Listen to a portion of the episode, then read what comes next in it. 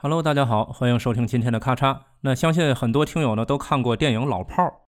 那在电影里面呢，六爷身穿着将校呢大衣，在野湖的冰面上脱刀而行的那个茶架桥段，令很多观众啊印象深刻。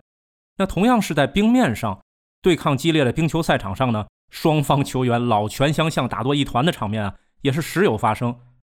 那就在北京时间二月九日晚，二零二二年北京冬奥会男子冰球项目的揭幕赛中。俄罗斯队一比零战胜了瑞士队。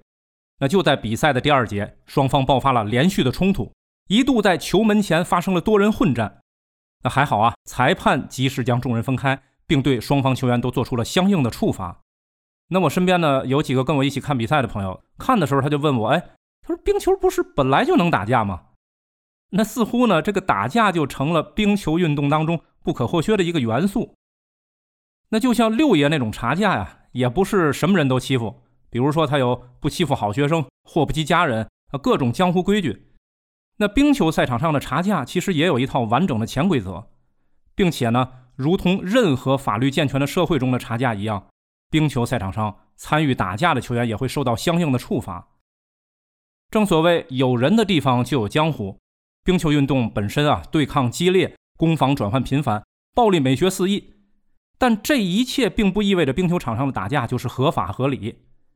无论是国际冰球联合会下属的任何赛事，还是北美职业冰球联赛，也就是我们常说的 NHL，都在打架这方面制定了明确的处罚规定。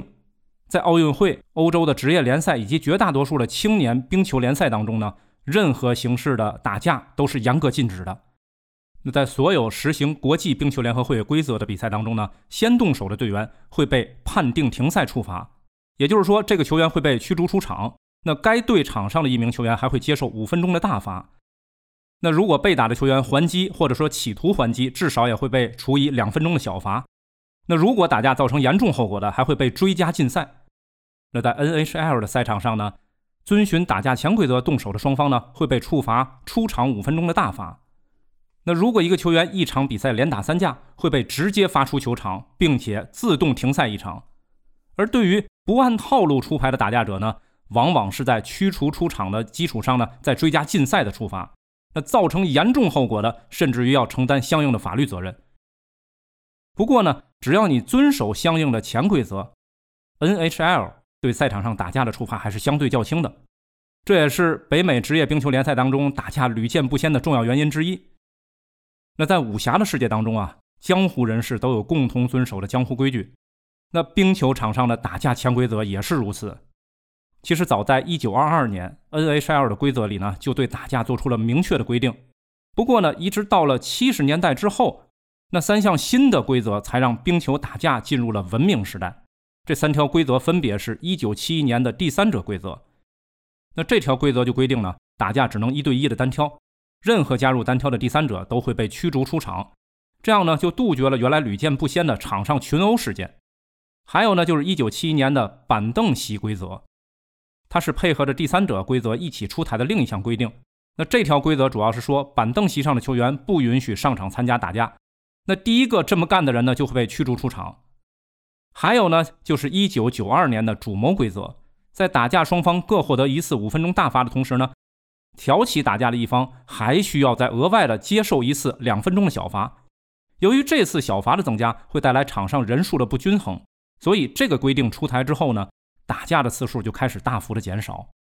那除了官方的规则之外呢，任何践踏冰场上江湖规矩的行为，轻则引来台下的一片嘘声，重则就是要背负一世的骂名。那更严重的就是遭到官方的严厉处罚。所以说呢，一对一的单挑是打架潜规则的首要原则。即使出现大规模的团战，也往往是捉对厮杀，那很少出现以多欺少、群殴乱斗。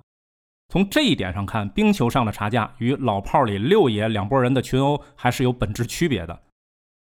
那这就像小说《基督山伯爵》里面描述的啊，如果要和对方进行决斗，先把你的手套扔到对方的脸上。那场上单挑时呢，一样会先扔掉球杆，扔掉手套。如果说对方应战，他也要扔掉手里的球杆和手套。那在双方明确主观打架意愿之后，方能动手，不能够进行任何的背后偷袭。打架过程中也严禁使用球杆等任何器械，甚至于说用脚下的冰刀踢人。如果有持械恶意伤人的行为，那在冰球老炮的眼中，这绝对属于现在的孩子一点规矩都没有。那在单挑发生的时候呢，裁判一般不会出面干预，因为很容易导致裁判员的受伤。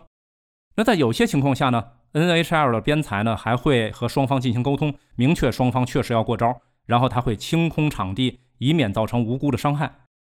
一般单挑中啊，如果有球员倒地，或者说有明显的一方占据优势，甚至于说双方因为力竭而住手，那边裁呢，在这个时候才会介入，分开当事球员，结束战斗。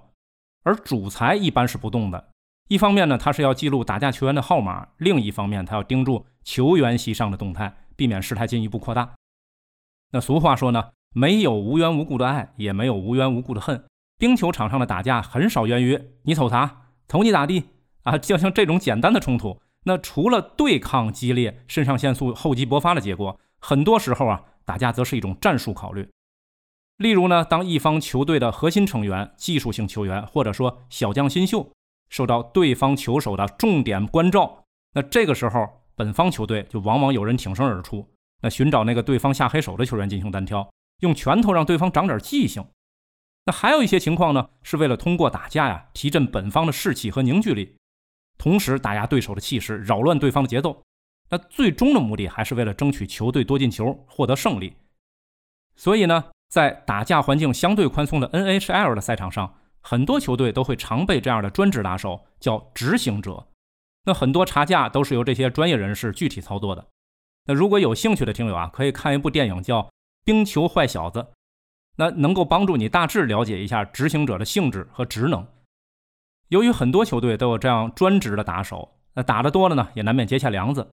所以今天哥栽了，那咱们下次碰面就走着瞧。所以有时候啊，NHL 的赛场上会出现一些比较诡异的场面，比如说开场的哨声刚刚响起，一对彪形大汉啊就会默默地走到一起，扔掉球杆，摘下手套，忘我的打成一团。当然啊，这些打手也有自己的江湖道义，有伤在身的不能打，体格明显劣势的不能打，而且一般他们都遵循啊场内事场内闭。打完完全不论输赢，麻溜的受处罚，不让裁判难做。但是近年来，NHL 的一系列规定在修改方向上都是不再鼓励打架的，而 NHL 的赛场的打架数量呢，也在呈明显的下降趋势。毕竟啊，咱们的冰球比赛啊不是拳击，只有更多的进球才能获得胜利。那在未来，冰球比赛中的这些差价，也许只能是老球迷口中的热血传说。好。以上就是今天的全部内容，感谢您的收听，咱们下期再聊，拜拜。